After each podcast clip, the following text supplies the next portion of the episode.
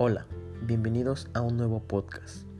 Mi nombre es Estefan Álvarez López, soy estudiante de la carrera de Ingeniería Industrial en el Instituto Tecnológico del Istmo. El tema del cual les voy a hablar se llama El impacto y el daño que ha hecho el ser humano al planeta. Comencemos.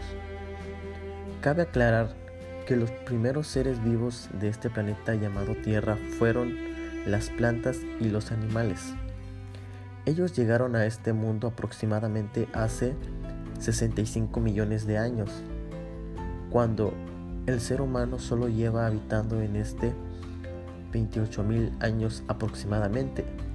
Esto quiere decir que el ser humano lleva aquí menos tiempo que el resto de los seres vivos y en ese lapso de tiempo el ser humano se ha encargado de explotar los recursos que el planeta le otorga. Esto debido a la avaricia del hombre y su egoísmo hacia los demás seres vivos.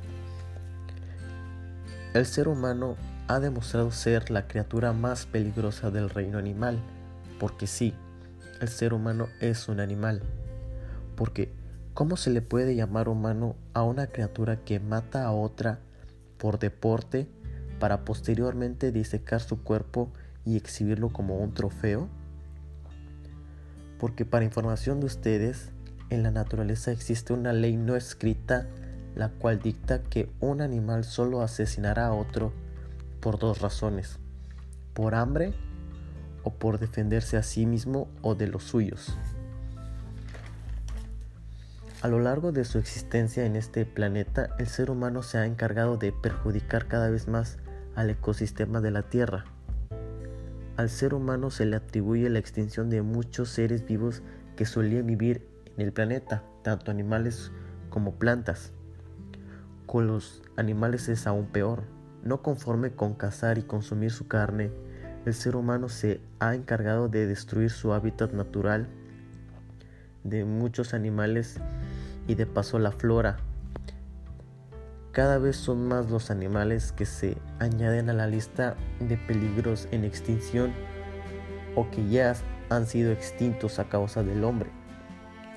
Esto debido a la destrucción de sus hábitats para la construcción de ciudades, edificios y fábricas, etc., los cuales también afectarán al planeta, ya que estos se encargarán de contaminar ríos y mares lanzando sus desperdicios a estos.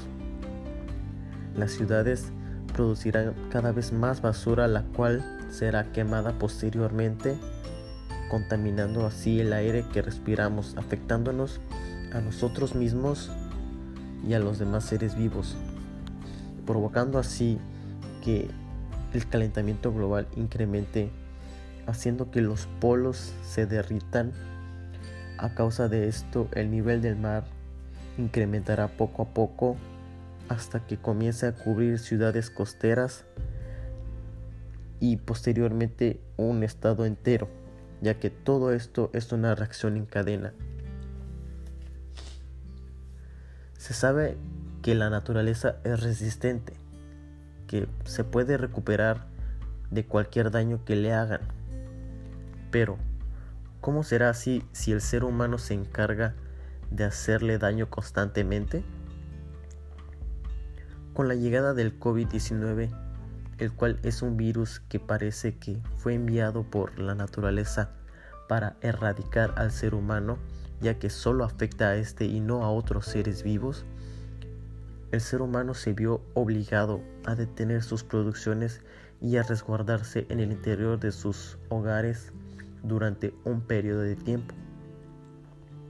Durante este periodo de tiempo, la naturaleza demostró que es dueña del mundo, ya que la contaminación del aire bajó un 70%, el agua de los ríos y los canales se volvió cristalina, haciendo que los peces vuelvan a recorrerlos.